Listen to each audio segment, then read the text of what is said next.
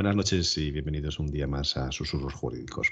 Hoy vamos a tener como invitada especial a Rosa Malrubia, abogada y sobre todo ha dado bastantes charlas sobre la organización del tiempo, la organización del despacho, cómo no procrastinar, cómo sacar el mayor rendimiento a nuestras horas de trabajo y evitar así el estrés. Además está también Mar, Inma, JR, Yolanda y Antonio. Rosa, ¿qué, para empezar el programa, ¿qué consejos o con qué nos puedes decir que debemos de empezar o que debemos de hacer? Bueno, pues eh, gracias por la invitación a, los susurros jurídicos. Soy una oyente muy fiel y estaba, estaba deseando que me invitarais. Bueno, vamos a ver, ya por entrar en materia. Eh, al final, los que somos abogados, que nos organizamos el tiempo nosotros solos y que, que tenemos que ser dueños y esclavos de nuestro tiempo, yo creo que, lo valoramos más que aquellos que no dependen tanto de, de, ese tiempo, ¿no? Al final el tiempo también es una herramienta de trabajo y cuanto mejor la gestionemos y cuanto mejor la, la sepamos efectivamente, pues eso, pues repartir y gestionar, pues eh, al final eh, vamos a ser más activos, vamos a ser más eficientes y yo creo que ganamos más dinero, que es para lo que estamos, ¿no? Con lo cual, eh, yo al final lo que he ido buscando son herramientas y, he ido buscando sistemas que me ayuden a ser más eficiente en mi trabajo. No, no, no es que yo quiera dar lecciones a nadie, simplemente, bueno, pues he intentado ser eh, pues una abogada que dé el máximo servicio en el menor tiempo porque también el tiempo es oro y el tiempo es conciliación y el tiempo es poder dedicarle tiempo a otras cosas y, el poder repartir esas acciones que tengo que hacer en el despacho de una forma eficiente para no agobiarme, para no entrar en, como muchas veces que entramos en, ansiedad, en estrés, en barrena, nos quedamos bloqueados, no sabemos por dónde tirar. No, hay que tratar de pormenorizar cada bloque de tiempo a qué lo vamos a dedicar y repartir en la medida de, lo posible eh, las tareas que vamos a llevar a cabo, ¿no? Entonces, yo pues siempre doy determinadas, determinadas pautas, ¿no? El planificar con antelación la semana. Por ejemplo, yo una de las cosas que hago siempre es el domingo repasar la semana. Entonces, mm, el domingo en un ratillo te pones, repasas cómo tienes la agenda, cómo tienes los señalamientos, cómo tienes las reuniones previstas, para ver en qué, en qué bloques de la semana, pues a lo mejor tienes que meter visitas imprevistas, a lo mejor en qué bloque de la semana te viene mejor preparar las dos, tres, cuatro demandas que tienes ahí, eh, que no ves forma de sacarla para adelante y es el mejor momento del día. Bueno, un poco planificar la semana nos ayuda a que luego cuando nos surgen imprevistos, y, entre semanas siempre nos surgen imprevistos, porque de repente abres LexNet, notificación bomba, un plazo de tres días. Eso nos pasa siempre.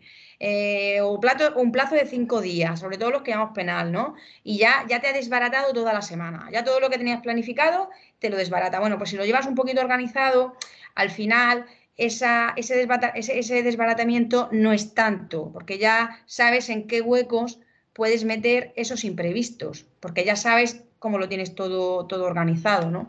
Yo, a mí particularmente me funciona bien y, me ayuda un poco a, poder improvisar, que es de lo que, de lo que se trata. También el, establecer prioridad en las tareas, ¿no? Eh, agrupar las, las tareas por temáticas. Yo mm, tengo, por ejemplo, la, costumbre de siempre de agrupar las visitas en un día determinado. O sea, no meto las visitas a salto de mata y hace ya mucho tiempo que he dejado de preguntarle a los clientes cuándo les viene bien. Porque cuando yo voy al médico o voy a donde sea, nadie me pregunta cuándo me viene bien. Me dan la cita y yo me adapto. Entonces, eh, yo al final lo que estoy haciendo es meterlo todo en un bloque. Por ejemplo, esta semana que teníamos puente, me agrupé todas las visitas en el martes por la mañana, porque el martes por la mañana lo tenía libre y consideré que el martes por la tarde quería trabajar y sacar papel, consideré que el martes por la mañana era la mejor mañana. Me metí cuatro visitas el martes por la mañana y ha sido el único bloque esta semana que me he metido visitas. Ya no he cogido más visitas hasta la semana que viene. Y no pasa nada. Y la gente se adapta, ¿eh? Como empecemos con el toreo, que, los clientes nos torean. Y pónmelo el miércoles a las 9 y yo quiero el jueves a las 11. Al final vamos a salto de mata con los clientes, tenemos la agenda desorganizada por completo y la mañana que quieres trabajar no puedes trabajar porque de estás ya con el reloj pendiente de que el tío de las once y media está al venir. Eso no, no es eficiente ni es efectivo. O sea, al final eso ya nos quita, nos quita tiempo porque además cada visita hay que prepararla. Si son visitas nuevas, bueno, pues esperamos a ver lo que nos cuenta el tío. Pero si es una visita que ya sabes de qué va y que tienes que preparar la visita porque ya tienes documentación, encima la tienes que preparar. Entonces, yo intento agrupar por temáticas. Si tengo que sacar papel, me dejo dos tardes, tres tardes, las que hagan falta para ese, esa tarea de sacar papel. Y no hago nada más, más que ponerme de 4 a 7, de 4 a 8 y, y saco papel. Como empiece a ver correo electrónico, Lexnet y además me, el WhatsApp, porque es que mm, me hablan por WhatsApp y estoy contestando y espérate, no. O sea, mm, hay que intentar que esas tareas por bloques sean lo más, lo, lo, más fijadas posible, ¿no? Que no dejemos ahí mucho hacer a la improvisación, porque insisto, luego la improvisación viene sola. Luego ya está el tío que se te presenta en la puerta, eh, el plazo bomba, eh, el cliente follonero, la llamada del juzgado de oye, que no me ha llegado, no sé qué. Bueno, ya eso ya, eso ya vendrá durante la semana, ¿no? Entonces vamos a intentar evitar, evitar eso. Los bloques de tiempo, pues iden de lo mismo, ¿no? Con los bloques de tiempo evitamos tener esas improvisaciones. Yo os he hablado de, de no atender el WhatsApp o no atender Lexnet o no atender el correo en determinados momentos. Yo Lexnet lo veo a primera hora de la mañana y a última. Pero yo no me paso la mañana con el Exnet abierto, ni me paso la mañana con el correo abierto. El WhatsApp lo tengo silenciado y lo tengo silenciado para bien y para mal. Hay veces que me escriben algo importante, urgente y no lo veo. Pero es que si tengo el WhatsApp abierto toda la mañana, no trabajo. Porque es no trabajo porque no me da tiempo, porque es imposible. O si tengo toda la tarde el WhatsApp abierto, me desconcentro. Y si pierdo la concentración cuando tengo que volver a recuperar el hilo, al final no sé ni por dónde voy. Entonces, yo evito los ladrones de tiempo. Si me llaman por teléfono, no lo cojo y no pasa nada. Recupero la llamada al día siguiente. Puede ser que sea importante, puede ser que no, pero yo no cojo el teléfono porque al final vuelvo a la misma. Es una llamada que no sé si me va a llevar dos minutos o 25 minutos. Y como no lo sé, y más si sé, y si estoy viendo quién me está llamando, como no lo sé, si estoy centrada en hacer una cosa, esa llamada la recupero a última hora de la tarde, a última hora de la mañana, al día siguiente, y así evito que pierda tiempo en esas cosas que son importantes. Por supuesto, ni que decir tiene que si estoy en sala o estamos en declaraciones no voy a coger el teléfono y tampoco pasa nada. Se le dice, oye, no puedo hablar y lo llamas cuando puedas y no pasa nada. Entonces, hay que intentar no ser tan esclavo de, pues eso, del teléfono, de la mensajería instantánea, que hoy día estamos muy pendientes del WhatsApp y estamos muy pendientes de determinadas cosas. La multitarea, ¿cuántas veces no estamos? Vuelvo a la misma, el teléfono, el correo. Estoy escribiendo un correo electrónico a la misma vez que estoy con el teléfono con las manos libres. Eso lo hemos hecho todos, cien mil veces, cien mil veces. Y mandas el correo y lo mandas sin el archivo adjunto, porque como estás hablando por teléfono, no te has dado cuenta que el archivo adjunto no va, por ejemplo. Bueno, pues esa multitarea... Mm, de todos modos, Rosa, los ladrones del tiempo, lo que has dicho que yo recuerdo cuando empecé, me estaba acordando ahora según lo estabas diciendo, cuando empecé en mi despacho, hace 20 años aproximadamente, daba a actualizar el correo electrónico porque no había WhatsApp y no había nada y como tenía dos asuntos estaba esperando que me llegase un mail. Benditos momentos esos. JR, yo no sé si tú, bueno, me imagino que todos igual cuando empezamos, ¿no? Solamente cuando empezamos, sino ahora. Es una cuestión, lo que dice Rosa es, no te voy a decir una utopía, no, no lo es. Eh, eh, debe ser una realidad pero muchas veces, muchos días se convierte en una utopía, porque es una cuestión de disciplina. Y hay veces que, como yo me organizo todos los días, me, organizo también semanalmente. ¿eh? Yo cojo mi agenda, además utilizo el, Google, el calendario de Google, ahí voy metiendo mis citas, lo tengo interconectado con, con el ordenador. Ahora yo creo que Rosa nos explicará aplicaciones y demás. Y entonces, a raíz de eso, pues yo mm, organizo mi semana de trabajo pero lo cierto es que muchas veces se me rompe esa semana de trabajo, muchas, muchos, muchos días, muchos días. Y después es una cuestión también de voluntad, el hecho de, el hecho de, que te llamen y, no coger la llamada, a mí me cuesta mucho, muchas veces. Es decir, el, mantener a los clientes, aunque sea en unos márgenes, unas franjas horarias, yo reconozco que me cuesta, me cuesta, eh, no sé si es una urgencia, espero que no. Yo entiendo que cuando me están llamando no es para preguntarme, que muchas veces es así, como que de lo mío solamente o cómo va la cosa, que muchas veces es así. Pero, pero bueno, insisto, yo creo que es cuestión de disciplina y, y, desde luego todos los parámetros que ha dado son parámetros a seguir para una eficiente organización del tiempo, sin duda alguna. Rosa, has hablado de de los bloques de tiempo, del SNET, de esto. Inma, ah. que querías añadir algo tú. A ver, yo quería decir del tema sobre las llamadas para que, que Rosa me dé tip por lo que dice José Ramón. Yo soy poco disciplinada en eso. Hace un tiempo que me he puesto disciplinada y dice José Ramón, me cuesta. No, a mí me ha costado tres quejas en el colegio, en el turno de oficio, porque yo tengo un teléfono de trabajo y un teléfono mm. personal. Una cosa muy absurda porque la gente de confianza me llama al privado. O sea, yo ya tengo un, sin Dios que tengo tres teléfonos. Pero bueno, esto ya es culpa mía. Entonces, el de trabajo he decidido que cuando estoy concentrada, estoy reunida, cuando estoy tal, yo lo apago. Y como tú dices, yo te vuelvo las llamadas. O si es una cosa que tal, yo ya he tomado la determinación además de decirles al correo electrónico si no es urgente. He quitado WhatsApp del teléfono del trabajo, por lo que tú estás diciendo, si era un bombardeo continuo, era una cosa imposible de manejar y dije, por protección de datos, por volumen de trabajo, porque para eso está el correo electrónico, que me lo manden por correo electrónico, que ahora todo el mundo tiene correo electrónico.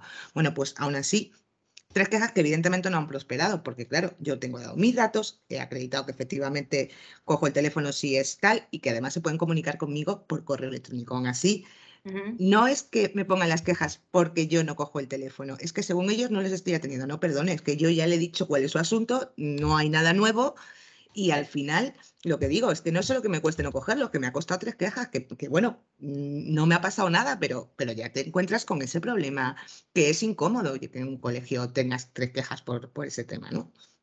¿Cómo, cómo, ¿Cómo, convences a los clientes de que efectivamente tu horario es el que es? Porque yo se lo explico. Digo, mire usted, si yo estoy reunida, cuando termine le devuelvo la llamada o le mando un mensaje y le digo, ¿es urgente? Si no es urgente, mm, pues no le atiendo. Ya le atiendo mañana o en el momento que yo determine, ¿no? Hombre, yo la verdad que ese problema no lo he tenido, ¿eh? O sea, si hubiera tenido ese problema te diría, pues mira, a mí me han puesto quejas por esto. No me las han puesto, pero también es verdad que yo mm, suelo contestar a la llamada eso, o última hora de la tarde, o los contesto al día siguiente, o para mí el WhatsApp Business, yo sí tengo WhatsApp en el teléfono del despacho, ¿vale? Tengo los dos WhatsApp, el personal y el WhatsApp Business. A mí el WhatsApp Business, que tiene respuesta automática, me, me resulta súper eficiente, porque como les pongo horario tiene un horario, tiene una respuesta automática donde le voy a decir a qué hora, le voy a, a qué hora le voy a devolver la llamada. Eh, a mí el WhatsApp Business me resulta total, o sea, a mí como app mm, me parece lo mejor para, gestionar la relación con los clientes. Incluso muchos ya me escriben por el WhatsApp Business porque saben que le voy a contestar cuando pueda, ¿vale? Eh, si no les puedo contestar, como gestiono el horario, no tengo llamadas incómodas ni mensajes incómodos cuando yo no quiero, porque yo la tarde que no quiero que me escriban, pongo la respuesta automática, te contestaré mañana a tal hora y se acabó y me olvido. Y, y ellos ya saben que mañana les voy a contestar a la llamada. Entonces también eh, es un poco el que ellos se acostumbren a que esa es tu dinámica. Yo creo que también es, una, es cuestión de acostumbrarlos. a mí me costó al principio, ¿eh? Ojo, que yo era de las de que cogía enseguida el teléfono, que enseguida contestaba, eh, me agobiaba, que me esté sonando el teléfono. Mm, ahora no, ahora no me agobia. O sea, de hecho, cuando estoy con gente y ven que está sonando, yo estoy con una visita, yo no cojo el teléfono. Porque me parece incluso de mala educación. Y a mí me dicen, ay, coge lo que está. Digo, no, no, después porque estoy contigo. O sea, y, yo, y no pasa nada. Y no pasa nada. Entonces, eh, de la misma manera que no pasa nada si estoy con una visita, de la misma manera no pasa nada si estoy trabajando vuelvo a la misma, pues intento, si, si a las siete y media he terminado y tengo ahí media hora, empiezo a gestionar llamadas.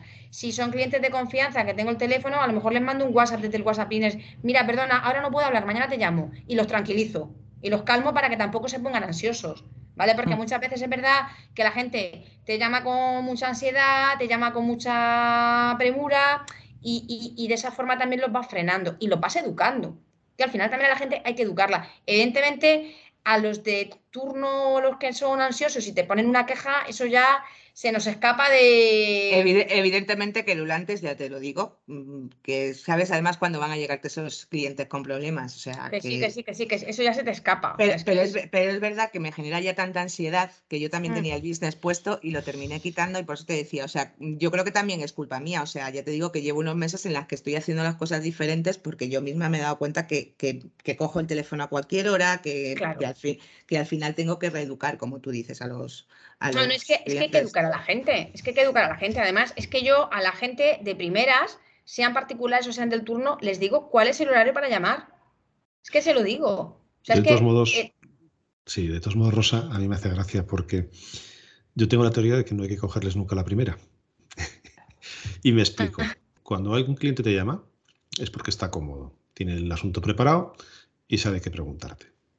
Y el que está incómodo eres tú porque, salvo que tengas el CRM, o sea, el, programa de gestión y lo tengas muy actualizado, eh, en el momento que te llama tienes esos 10, 15, 20 segundos para estudiarte cómo está el asunto. ¿Vale? Si no es un cliente que llama habitualmente. Con lo cual, el momento de estrés le tienes tú y él está tranquilo en una posición de fuerza. En el momento que tú no le coges en ese momento, le llamas media hora más tarde, una hora más tarde, tampoco hace falta, tú te has estudiado el asunto y la posición de fuerza es eh, la tuya y él igual está paseando y ya está más relajado, porque mm. no, o, no tiene tiempo para estar perdiendo media hora contigo. ¿no? Entonces, no sé, no pasa nada por hacerlo de esa manera. Eh, yo fíjate, hay una, hay una aplicación que contraté hace cinco años y nos ha salvado la vida, que es una especie de tu secretaria.com o algo así, no estoy haciendo publicidad. Ah, hay, hay mil de y la tengo desde toda la tarde cogida, toda la tarde puesta. Me filtra absolutamente todas las llamadas de publicidad, me quita muchísimas llamadas que antes me eran verdaderos ladrones del tiempo, que me desconcentraban.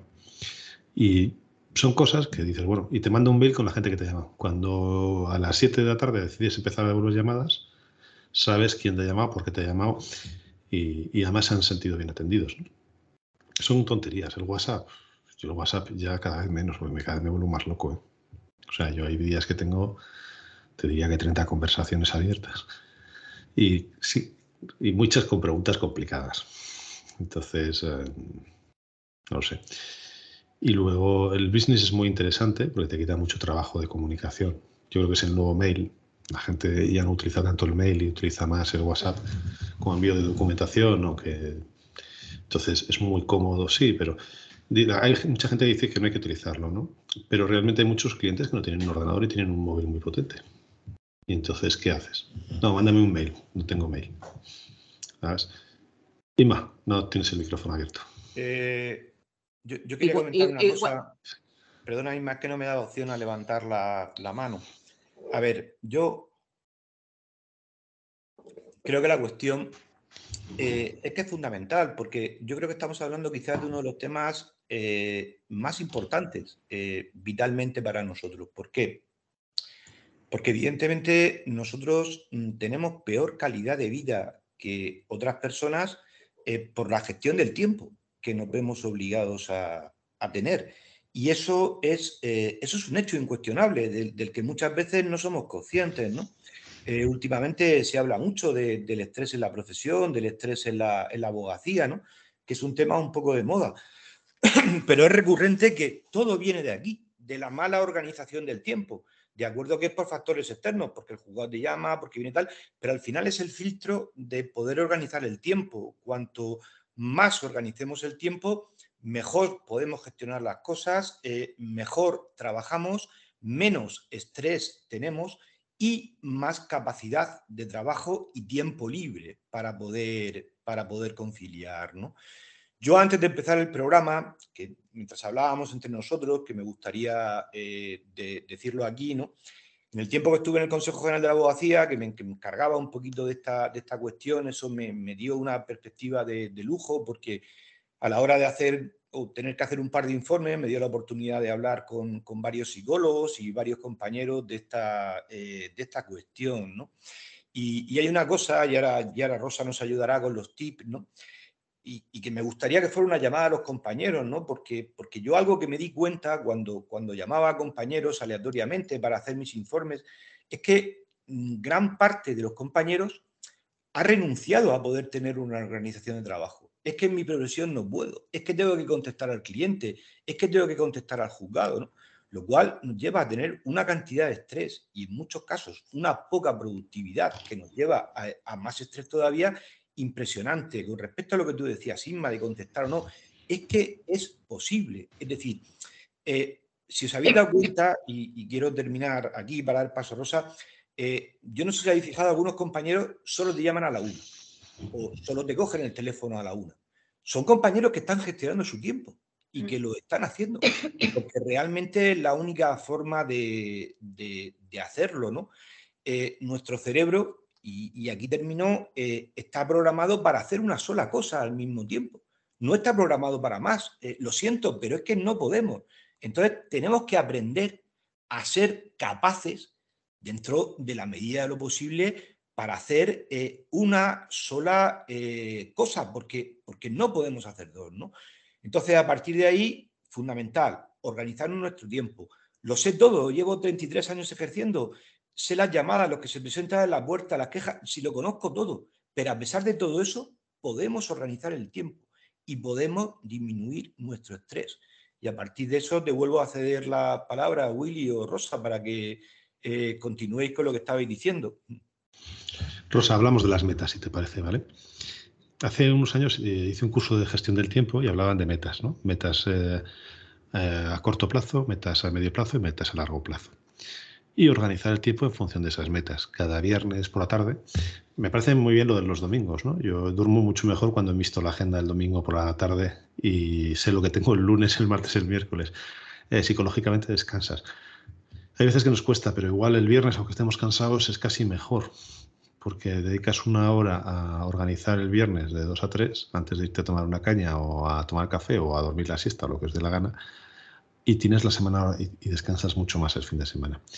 Pero el tema de las metas, mm, no sé si lo, haces. Es decir, esta semana, mañana voy a hacer esto, esta semana voy a hacer esto y este mes tengo que sacar esto. Bien, pues no. Vamos a ver, el tema de las metas es súper interesante. Es decir, el, el, apuntarte qué tienes que hacer de una semana para otra. Es decir, esta semana tengo que hacer tres demandas y tiene que ser esta, esta y esta.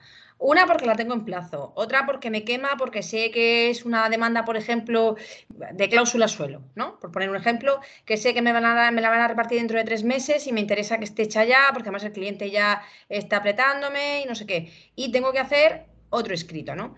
También es interesante con las metas hacer presupuestos de tiempo, es decir, saber qué escritos o qué temas te son más rentables para dedicarles un tiempo que puedas optimizar y después el resto del tiempo se lo dedicas a las cosas que no son tan rentables. Porque todos tenemos siempre escritos de trámite del juzgado, el típico recurso de reposición que tienes ahí, que tienes que hacerlo con el plazo de cinco días y no sé qué.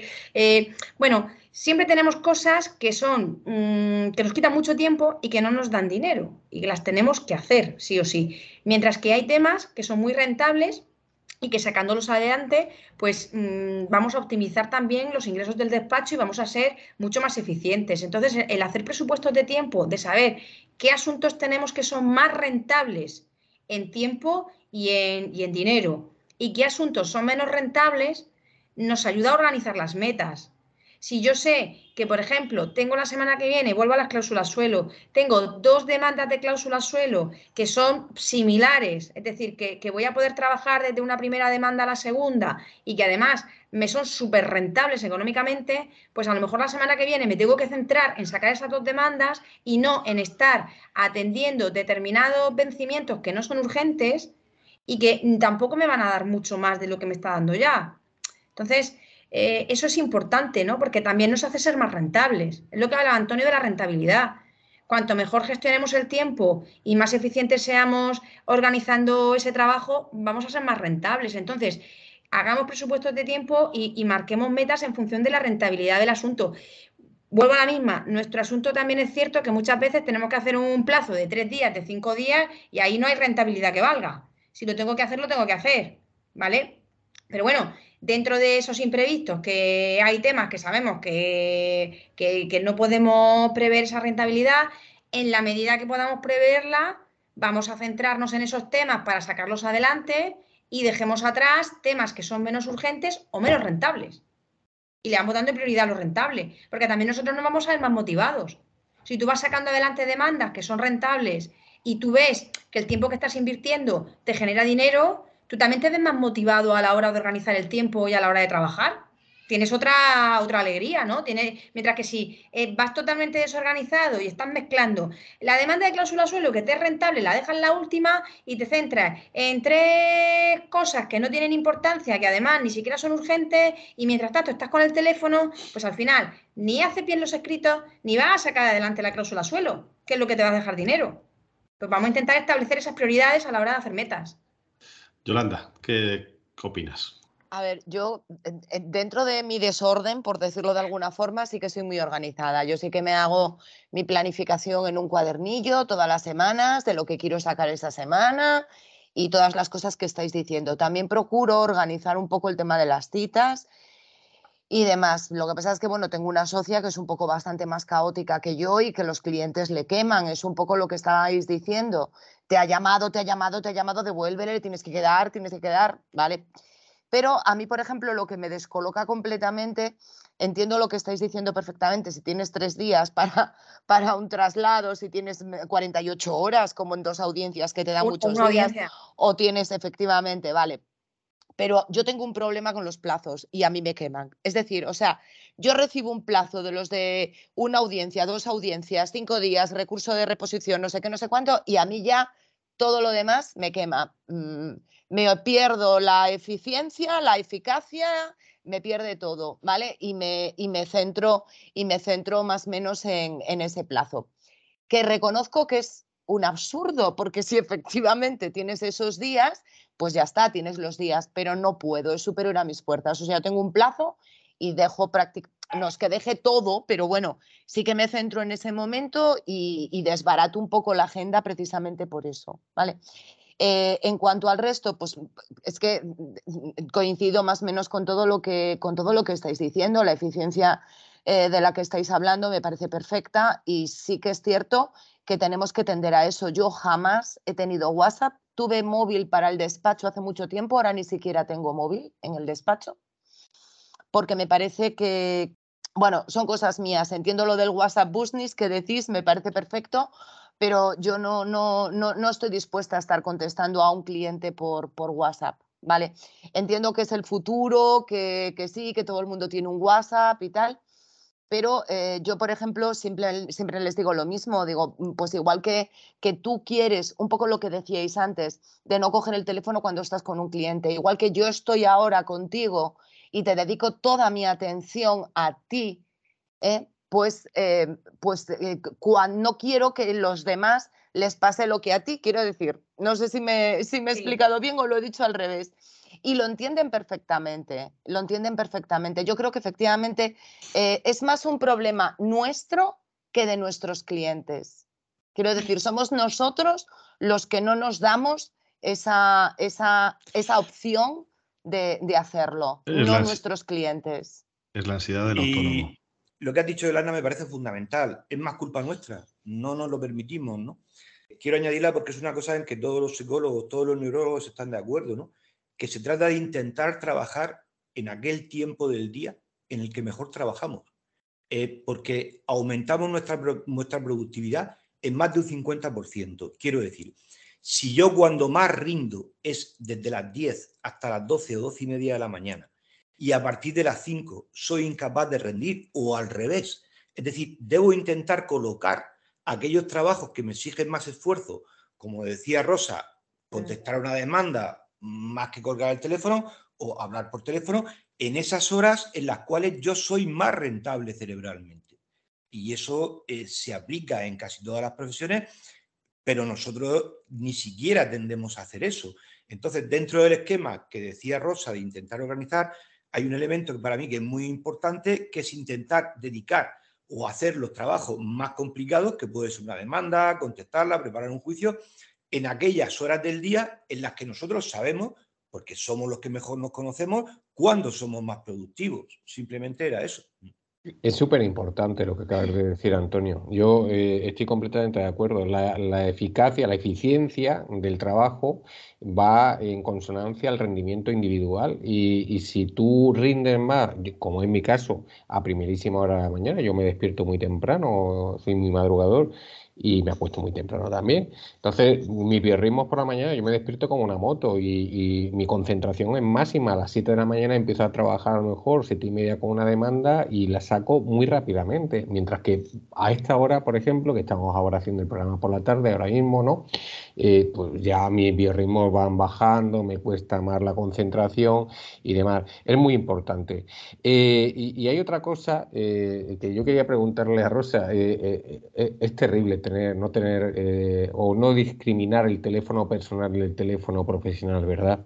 Porque es, que yo Además hay un problema añadido. mm, La gente cada vez da más nuestros teléfonos, a su- afortunadamente, ¿no? Nos recomiendan a sus amigos, a sus conocidos y no saben qué teléfono tienen que dar. Entonces muchas veces dan el personal. Y cuando dan el personal y dan el móvil, de repente te encuentras a gente que te está escribiendo al WhatsApp personal y eso también es un problema, ¿no? Entonces ya tienes que decirle, oye, mira, por aquí no atiendo, atiendo por este. O eh, ahí tienes un poco que ser un poquito diplomático y creativo, ¿no? A la hora de decirle, porque si, oye, mira, es que, es que el WhatsApp personal no lo leo durante horas de trabajo, escríbeme al otro que te puedo atender mejor. Porque es verdad que la gente cuando da nuestro teléfono no sabe qué teléfono da.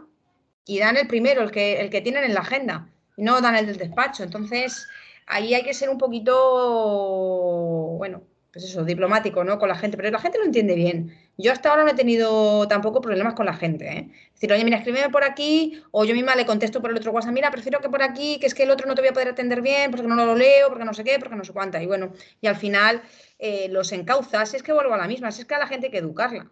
Si es que los clientes hay que, hay que marcarles eh, las pautas. Es que yo no veo a clientes que eh, se dediquen a whatsappear continuamente a un arquitecto que le está haciendo un proyecto, o que estén whatsappeando al médico, o que estén continuamente al profesional que queráis, ¿no? Eh, y con nosotros sí lo hacen. Lo hacen porque se lo consentimos, porque se lo consentimos, porque hace 30 años la relación del cliente con el abogado era como más reverencial, más de respeto, yo voy a ver a mi abogado don Juan que, que me va a recibir tal día y, y era pues una relación más, pues eso, más reverencial. Hoy día la relación es más de tú a tú. Y esa relación de tú a tú nos ha perjudicado en la forma en la que nos comen el tiempo y nos lo comen. Y es que nos lo acaban comiendo.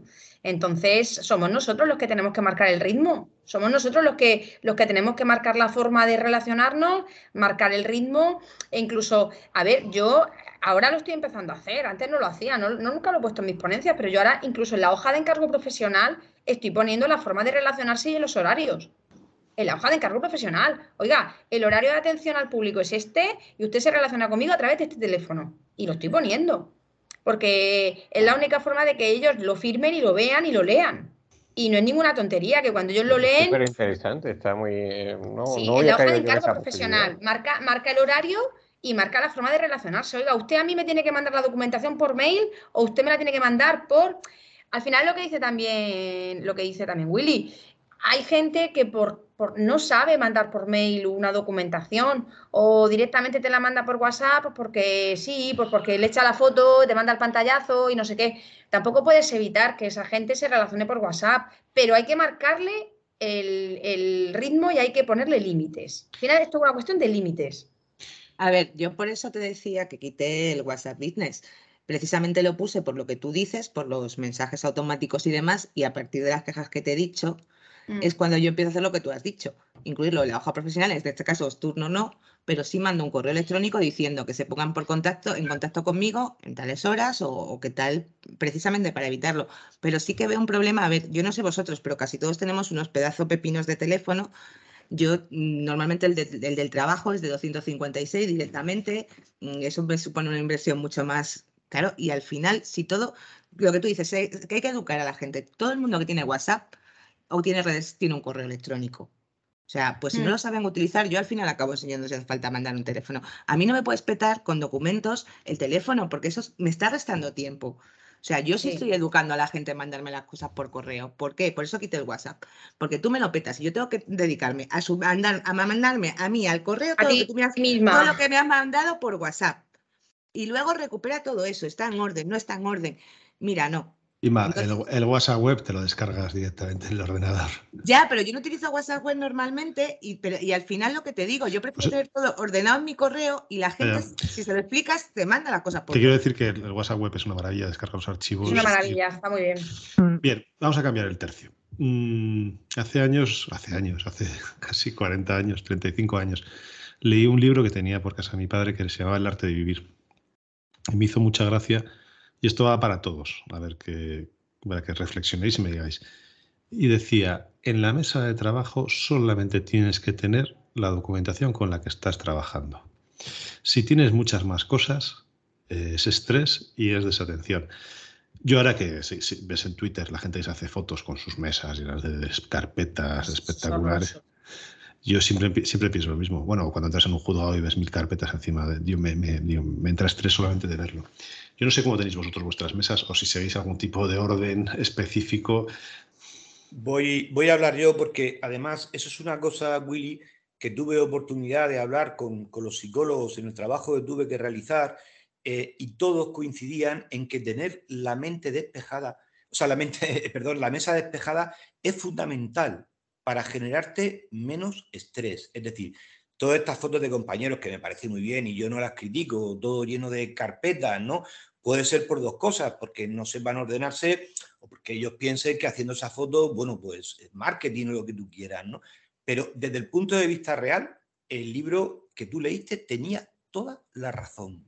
Ver una mesa limpia te genera un cerebro limpio, genera esa, esa esa nota cerebral y a partir de ahí es mucho más fácil estar menos estresado. Solo quería dar, esa nota, pero que es una cosa que coincide en todos los psicólogos. O sea, ahí no hay, no hay debate, mm, no hay que abrir ningún debate, es así. Ya os decía antes que, bueno, que sin, sin ser... Em, sin, sin, tener un trastorno, pero soy un poco de las que también cuadran las cositas así encima de la mesa, ¿sabes? Para que quede todo perfecto. No exagerado, porque si se me tuerce un poco no me, no me agobio, pero bueno.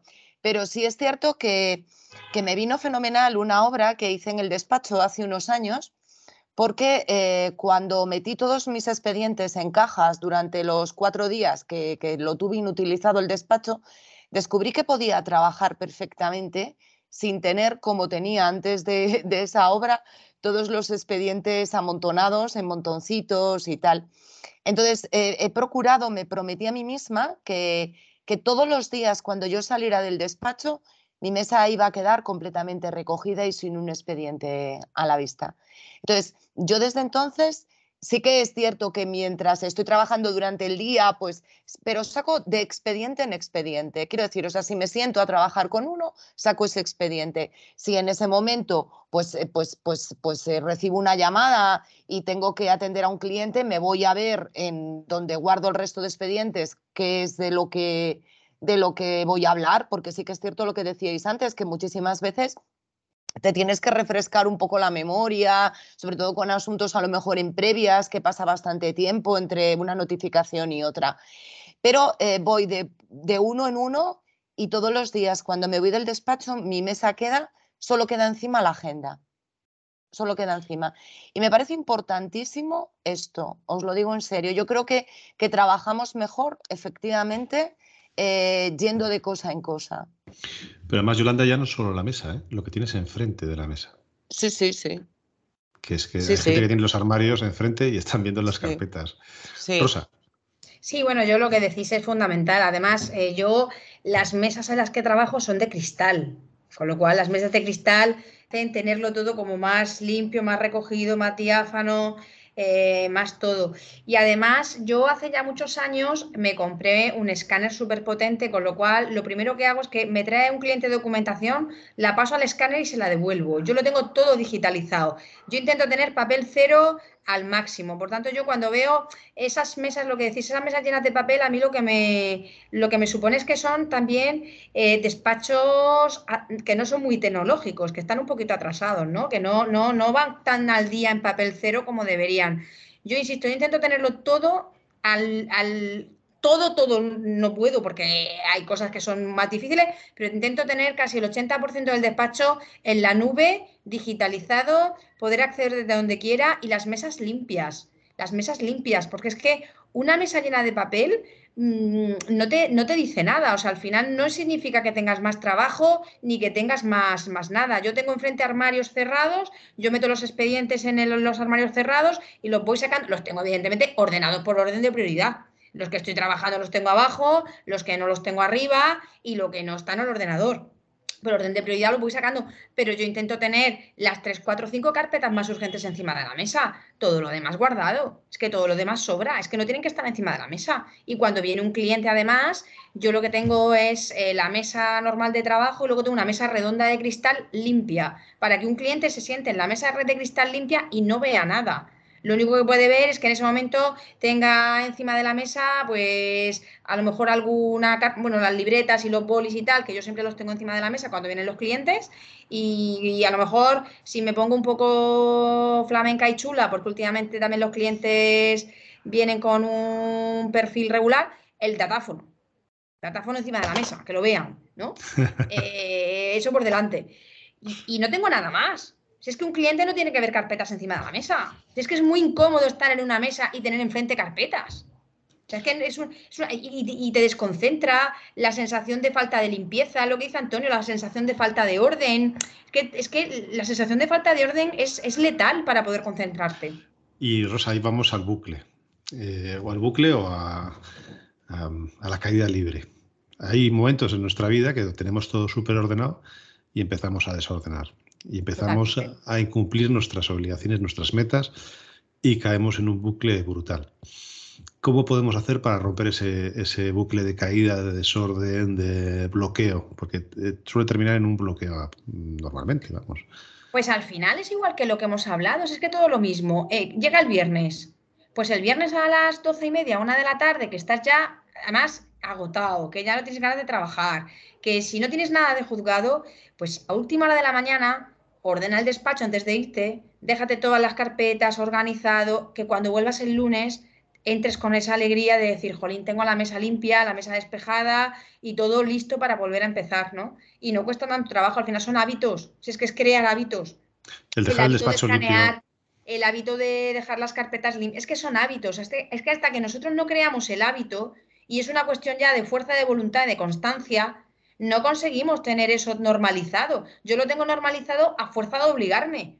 O sea, yo no soy la persona más disciplinada del mundo, ni la más ordenada del mundo, pero a fuerza de obligarme. Por lo que has dicho, es que los seres humanos somos hábitos. Claro. Somos hábitos para todo. Entonces, eso es un hábito más. No, hay más. Mm. Es un hábito y ya está. Hay una cosa maravillosa que es em, dejar el despacho ordenado. Y el lunes empiezas con el despacho ordenado y ventilado. que es una de las cosas que yo hoy los domingos solamente para ventilar, que parece una tontería, que, o sea, que haya un karma distinto, un aire distinto. ¿no? Eh, ese es uno de los hábitos básicos. Y hay un hábito que a mí una vez me explicó un alto directivo, el regalarte una tarde o una mañana eh, a la semana o cuando estás saturado, es decir, vete, desaparece, no eres rentable, estás bloqueado, eh, desaparece. ¿sabes? Yo creo que Mar fue la que me lo dijo otra vez. Digo, oye, si estás muy cargado, desaparece, cógete y vete de compras. Y, yo creo que es la mejor medida que puedes tomar. Hay días que estás en el despacho atontado. Atontado, sin hacer nada y, estás perdiendo el tiempo. Y ya que te pones a perder el tiempo, piérdelo disfrutando, ¿no? ¿No, Mar? Efectivamente, efectivamente, te lo dije porque yo, yo, yo soy caótica, yo soy la, antidisciplina. Yo soy la antidisciplina en todo lo que habéis contado, excepto en los días de visita que los tengo muy marcados.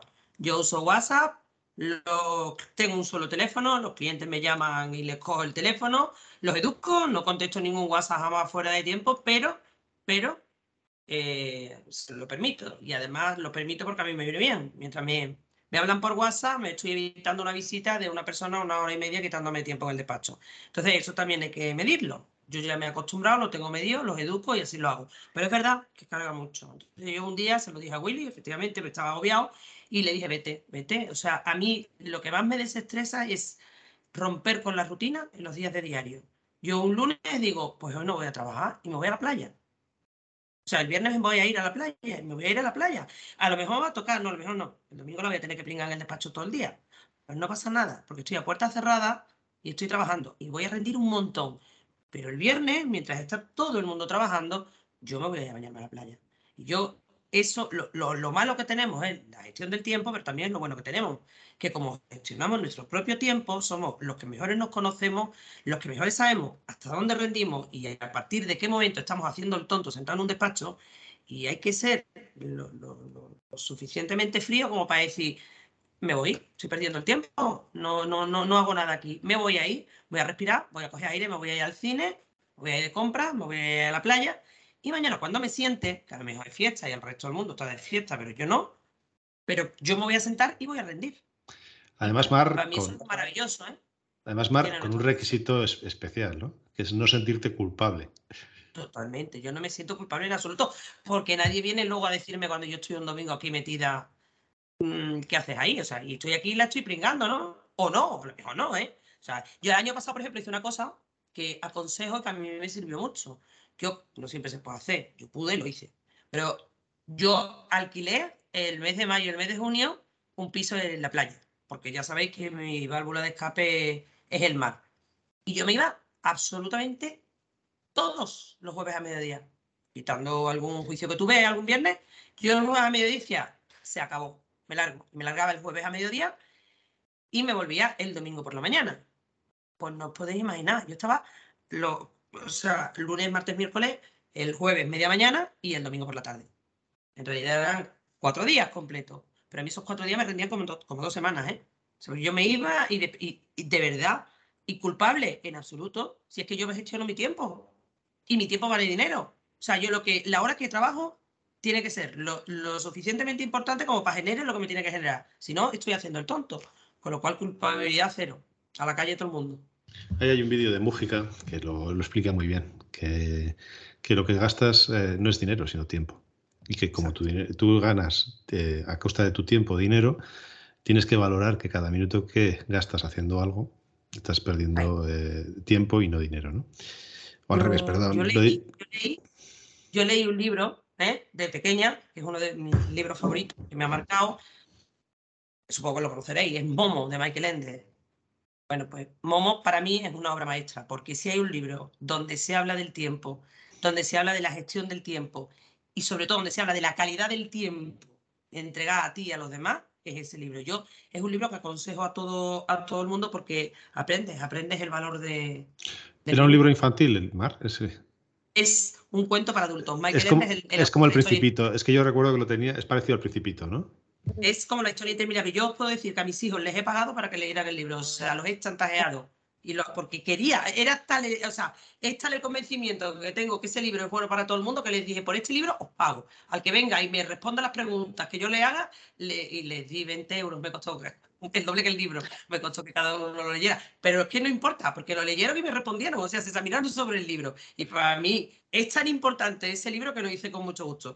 Es del autor de La historia interminable. Y se lo aconsejo a todo el mundo, y a los adultos más que a los niños. Hablando de libros, hay miles, ¿vale? Y eh, eh, pondremos un pequeño listado, porque tengo, yo, puedo decir que tengo 20 o 30 libros, de los cuales he leído, eh, tengo 20 o 30 libros, ¿vale? porque hubo una época que me dedicaba a comprarlos porque me, el tiempo, no sé qué, la super control de no sé cuál, organiza tus metas. Hasta que un día ya me hizo gracia porque estaba escuchando la radio a uno de estos de organizadores del tiempo y dice, cuidado con el exceso de eh, lectura de libros de estos y de organización porque genera más estrés el estudiar cómo organizar. Sí. Y estuvo, un inútil. Dice, yo, yo, no hago nada. Yo, Guille, apuntando lo que dices, eh, he leído un montón de libros de organización del tiempo y recomendaré la lista que vamos a hacer. El más barato de todos, que está en Amazon y vale 6 euros. Es el mejor libro con diferencia que yo he leído sobre gestión del tiempo. O sea, es absolutamente fantástico. Eh, ya lo pondré en la, lista.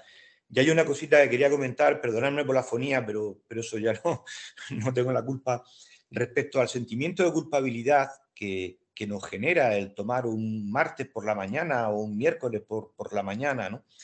Es que casualmente en un libro que estoy leyendo de Marian Rojas eh, sobre que analiza bastante el comportamiento humano a través del cerebro. ¿no?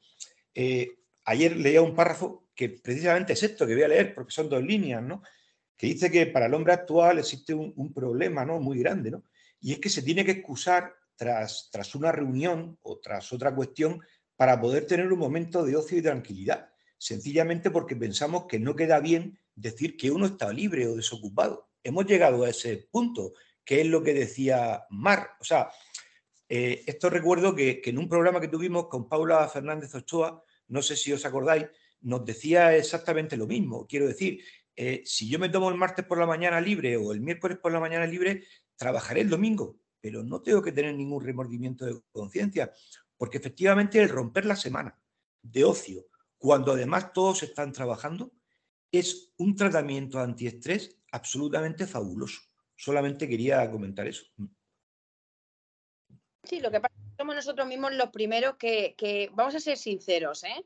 ¿eh? cuando tú ves a un compañero un martes paseándose, dice, uy, un martes, y está de paseo, y está de tal, pues no tendrá tanto trabajo. Mal hecho, Rosa. Atrás. Eso, o sea, esa habladuría, ese, porque somos los primeros que nos choca el que una persona entre semanas se coja el tiempo libre, ¿no? Yo recuerdo un día un compañero, eh, Antonio lo conoce muy bien, que además le tengo mucho afecto, eh, que colgó un miércoles o algo así a las 8 o 9 de la mañana, que estaba en lo alto de la sierra de Sierra Espuña, una sierra muy alta que hay aquí, y a las 11 de la mañana ya estaba en Cartagena trabajando, ¿no? Y yo cuando lo vi digo, pero si he visto una foto tuya a las 8 de la mañana en Sierra Espuña. Dice, sí, me he ido a las seis y media, me he subido a Sierra Espuña, me la he bajado, me he duchado y me he venido a trabajar. Dice, vengo nuevo. O sea, y, yo dije, pues sí, es que es lo que hay que hacer. Es que no pasa nada, es que cortas, eh, te desconectas, haces algo que te guste y, de la misma manera que lo has hecho, te reenganchas a, trabajar. O sea, hay que hacer siempre algo al día que nos guste, porque si no al final el día es comer, trabajar, dormir, comer, trabajar, dormir. Y, eso no puede ser, es que eso nos lleva a una dinámica de entrar en bucle que psicológicamente nos deja baldados que llega un momento que no puedes tirar de ti porque no tienes eh, un hobby, una afición o algo que al, cabo del día te motive. Además que para nuestra profesión tener la mente clara, tener la mente descansada es esencial para poder rendir, para poder eh, después dar de sí en, lo que hacemos. Yo lo creo súper necesario, sea un miércoles, sea un domingo o sea el día que sea, la hora que sea. Sí, totalmente. Yo he aprendido con eso que se estaba diciendo, quizás pues eso, esas quejas me hicieron ser todavía más consciente de la necesidad que tenía que dejar de castigarme yo por esto que estoy diciendo, el sentimiento de culpa, creo que nos castigamos mucho, pero somos un poco eh, esclavos no solo de nuestra profesión, sino de la inmediatez que tiene ahora todo. Por eso también yo me he empezado a negar, si yo ya sé todo lo que, o sea, si yo soy súper tecnológica, creo que me conocéis todos, mm, pero por eso estoy desenganchando esas cosas y volviendo a hacer otras cosas, como dice Yolanda, pues no tengo WhatsApp, mm, correo electrónico, teléfono, no sé qué, porque es cierto que estamos eh, esclavizados por el trabajo, pero también por la inmediatez. O sea, tienes que responder inmediatamente, tienes que tenerlo todo en la cabeza, tienes que tener todos los expedientes, como habéis dicho. O sea, te llaman de repente, lo coges y ahora céntrate tú. Yo hay veces que, joder, los procedimientos matrimoniales, ¿no pasa? Que confundís tus hijos con otro, ya no sabes qué te ha dicho uno, qué te ha hecho otro, porque quieres contestar rápido en lugar de pararte. Lo de Willy me lo voy a apuntar, o sea, yo no voy a coger nunca más una llamada a la primera. Esto me lo voy a apuntar, estoy aprendiendo mucho de vosotros. Y luego lo que habéis dicho, pues eso, yo sí soy de las de parar, ¿eh? eso sí es cierto que yo eso lo tengo, lo tengo muy claro, que yo cuando digo paro, freno o de bordo, pues eso, que salga de un paseo o hacer algo en concreto. a mí me, la inmediatez que haga, que haga de Willy. Eh, mm. esta vez Antonio va a hacer de Willy y le voy a dar paso a Rosa porque llevamos ya una hora de, programa y quiero que Rosa, porque es muy importante y le he escuchado hablar de eso y lo explica muy bien, nos hable de, de algunas de las apps o sistemas más sencillos que nosotros podemos tener, Rosa, que cualquier compañero sin mucha capacidad tecnológica puede utilizar, que yo te lo he escuchado y lo hemos hablado muchas veces, para ordenar o gestionarnos el tiempo, Rosa. Sí, yo al final eh, eh, lo, más eficiente con el tiempo que he descubierto es el Google Calendar. O sea, llevar un Google Calendar actualizado es fundamental, ponerte tus alarmas, ponerte tus eventos, saber ponerle categorías al correo electrónico. Eh, es que al final es fundamental el, saber utilizar una agenda digital. Yo creo que llevando una agenda digital que nos permita el, poder categorizar los temas, categorizar las, las alarmas, eh, con eso iríamos bien. Luego, también hay, hay apps que a mí me gusta mucho de gestión de proyectos, como Trello, por ejemplo, que ya lleva muchos años, que con Trello podemos hacer también gestión de proyectos y podemos también organizar eh, la semana, organizarnos con nuestros compañeros de despacho, organizar eh, esos plazos y, Trello también es una herramienta que a mí me gusta mucho, ¿no? Por no, por no cansar mucho a la gente tampoco hay que volverse loco con la tecnología. Eh, con un Google simple podemos hacerlo todo. Y además es gratis. Y además es gratis. O más, o más menos gratis. Cada uno puede, si quieres pagar un Google Suite que vale 7 euros al mes. Entonces, no hay que volverse loco con la tecnología. Lo que hay que ser es eso, es eficiente en el uso de esa tecnología. ¿Para qué me sirve a mí tener 18 aplicaciones si después no, no las voy a utilizar? pues vamos a utilizar un Google Calendar y optimizar al máximo ese uso. Voy a interrumpir para traducir lo que no está viendo la gente, porque está ella hablando del Google Calendar, de las agendas electrónicas, y están mi compañera y amiga Mar y mi compañera y amiga Yolanda enseñando sus agendas de papel, que yo utilizo las dos, también hay que decirlo, pero las dos, y, Yolanda tomando notas y, ella con la con eso. Yo creo, yo tengo, qué pasa? que a mí me... Sí, sí, es perfecto tanto papel como el Google Calendar, que yo estoy de acuerdo que es la más sencilla Solamente un matiz a, Rosa que, me gusta mucho unir a Google Calendar el tax, la lista de tareas. Que sabes que se sincroniza y que te da opción a hacer tareas por días o por temas o por sea. Y, y es, o sea, yo que soy bastante inútil tecnológicamente, al contrario que Isma, me resulta muy fácil de manejar. y si a mí me resulta fácil, a cualquier ser humano, evidentemente le resulta fácil y nos permite organizar las tareas de cualquier sistema y de cualquier forma. yo, por ejemplo, utilizo mucho las notas de voz del iPhone y entonces en las notas del iPhone me hago notas de voz y pongo cosas que, me, que me acuerdo por la calle, tengo que llamar a no sé qué, no sé qué, recordatorios. Entonces yo, por ejemplo, tengo los recordatorios, ¿no? Recordatorios, llamar a no sé qué, no sé cuántas. Recordatorio, hacer eh, escrito a no sé quién, recordatorio, pasar por la notaría. Yo me hago mucho los recordatorios porque, porque a lo mejor no me lo apunto en la agenda en el momento, que también es fácil, pero son cosas sencillas que tienes que hacer y de esa forma haciéndome las notas y haciéndome ese listado de tareas en notas, tampoco se me olvidan determinadas cuestiones, ¿no? De que te llamar un cliente que te ha recibido una notificación que tienes que llamarlo, que no sé qué, y así también lo llevo organizado de esa forma. Pero que no hay que volverse loco con las apps y con, con demasiada tecnología, que con un Google Calendar es lo que dice Antonio, te pones las tareas, los recordatorios, lo puedes hacer todo y, y, lo llevas organizado, ¿no? Y lo llevas de la mejor forma posible y de la forma más sencilla, que al final lo que tampoco puede quitarnos tiempo es la tecnología, porque si nos va a quitar tiempo la tecnología, ya la tecnología no es eficiente. Yo la, la maravilla del, del, cuaderno yo la he tenido toda mi vida hasta que empecé a tener más de un sitio donde estar. Y entonces, y más de una persona a la que coordinar. Google Calendar lo que tiene maravilloso es que tienes calendarios para grupos. entonces, eh, yo tengo el colegio, el calendario del colegio, el calendario del despacho, mi calendario personal, los cumpleaños de mis sobrinos, que tengo 28. Y, entonces, eh, es súper completo y les puedes quitar o poner cuando quieras. El tax yo no lo uso, yo uso el To-Do de Microsoft, pero el tax, seguro ha dicho Antonio, lo voy a cotillar porque eh, Google se gana la partida, gana la partida siempre en todas estas cosas y, al final prefiero tener un solo sitio. Yo, por ejemplo, por lo que tú decías, yo mi calendar me resulta súper eficiente, entre otras cosas, porque a mí para conciliar, calendar me es fundamental, porque veo también la agenda de mi marido, la agenda de trabajo. Entonces, hay días que si veo que él tiene la agenda despejada una tarde, yo puedo coordinar la tarde de visitas con la tarde que él está despejado.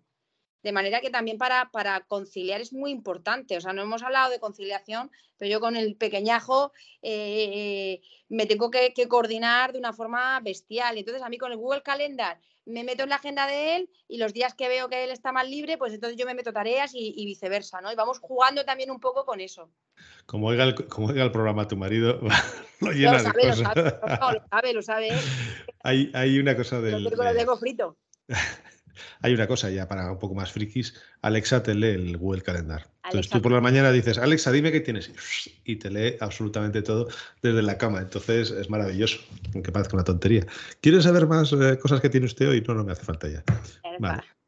Pero bueno, es una forma de... me estáis dejando alucinar. Me voy de este programa. con un complejo de inútil tecnológica que te muere. Esta, la gente no lo ve, pero pone Ilustre Colegio de Abogados de Sevilla, ¿la veis? En azulita. Esta es mi agenda. Pero si está ¿Eh? perfecto, Mar. Mar, te voy a decir una cosa, ¿eh? ¿eh? Lo más bonito que tengo yo es los 10 primeros años, las agendas. Porque es toda la historia de tu despacho. exacto, yo las tengo todas, las mías, las de mi marido. Pero vaya, Rosa, que yo estoy aquí alucinando. Porque eso de que tú entres a la agenda de tu marido, porque tu marido se ha dado cuenta, porque si no, no, iba a tener nunca tarde de tu marido. o sea. lo hemos pareado, lógicamente, para poder coordinar, porque yo necesito saber. y no hay bronca, y no hay bronca. ¿Eh? que no hay bronca, de eso te la has puesto tú para no quedarte, para no quedarte esta tarde, madre, madre. No, no, porque es la única forma de coordinarnos para conciliar, o sea, o conciliamos lo todo, aquí lo de la corresponsabilidad parental lo llevamos hasta el último extremo, y eso es corresponsabilidad parental. Entonces, cuadrar Lo, las- lo- lo que no sabéis es que cada uno en el Google Calendar, Rosa y su marido, ponen distintas tareas falsas para que el otro piense que, Eso, que eso, a eso me refería. A eso nos referíamos, es que estaba viendo a Mar. Digo, yo soy capaz de incluir en la agenda cita, cita, cita, cita, cita, cita toda la tarde. No puedo, Bueno. no puedo. Bueno, señores, que estamos empezando a dar eh, trucos que no son buenos, ¿vale? Entonces, si queréis, no sé si hay alguna cosa más, Antonio o Rosa, añadir, sabemos las aplicaciones, No, sabemos... porque ya es cansar a la gente y yo creo que ya hemos hablado el grueso y Vale. bueno, y son trucos, al final vuelvo a la misma. Yo creo que somos gente normal, eh, la mayoría desorganizados. Yo tiendo a desorganizarme, a procrastinar, a entretenerme, con lo cual las personas desorganizadas somos las que buscamos las pautas y las que buscamos los hábitos, ¿no?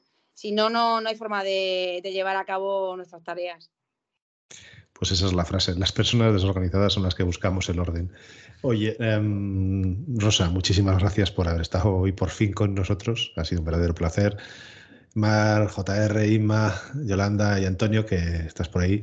Muchísimas gracias por un día más aquí. Y, bueno, y a los que nos habéis aguantado hasta el final del programa, daros las gracias. Hacednos llegar vuestros comentarios o vuestras preguntas o vuestras dudas. Y si os apetece, pues dais me gusta a la plataforma y así sabemos que estáis detrás. ¿Vale? Buenas noches.